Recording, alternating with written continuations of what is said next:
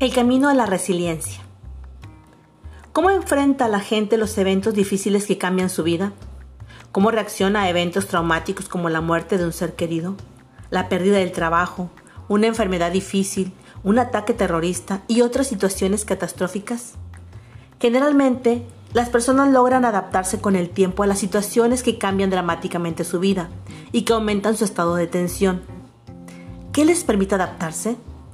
Es importante haber desarrollado resiliencia, la capacidad para adaptarse y superar la adversidad.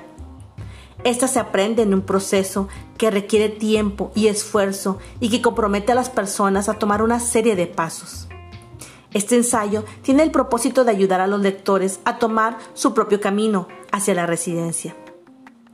Provee información sobre la resiliencia y algunos factores que afectan a la gente a enfrentar sus problemas Gran parte de la información ofrecida se enfoca en el desarrollo y el uso de una estrategia personal para mejorar la resiliencia. La resiliencia es el proceso de adaptarse bien a la adversidad, a un trauma, tragedia, amenaza o fuentes de tensión significativas, como problemas familiares o de relaciones personales, problemas serios de salud o situaciones estresantes del trabajo o financieras significa rebotar de una experiencia difícil como si uno fuera una bola o un resorte. La investigación ha demostrado que la resiliencia es ordinaria, no extraordinaria. La gente comúnmente demuestra resiliencia. Un ejemplo es la respuesta de las personas en los Estados Unidos a los ataques terroristas del 11 de septiembre de 2001 y sus esfuerzos individuales para reconstruir sus vidas. Ser resiliente no quiere decir que la persona no experimenta dificultades o angustias. El dolor emocional y la tristeza son comunes en las personas que han sufrido grandes adversidades o traumas en su vida. De hecho, el camino hacia la resiliencia probablemente está lleno de obstáculos que afectan nuestro estado emocional.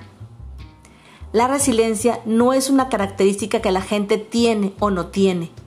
Incluye conductas, pensamientos y acciones que pueden ser aprendidas y desarrolladas por cualquier persona.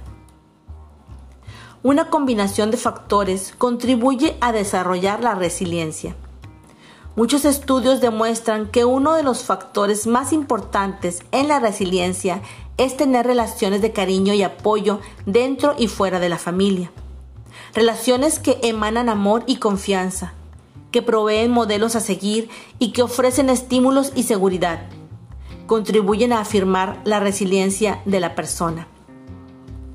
Otros factores asociados a la resiliencia son la capacidad para hacer planes realistas y seguir los pasos necesarios para llevarlos a cabo, una visión positiva de sí mismos y confianza en sus fortalezas y habilidades, destrezas de la comunicación y en la solución de problemas, la capacidad de manejar sentimientos e impulsos fuertes. Todos estos son factores que las personas pueden desarrollar por sí mismas, lo cual quiere decir que todos podemos y debemos ser resilientes. Es cuestión de tomar la decisión de empezar a desarrollar esta habilidad.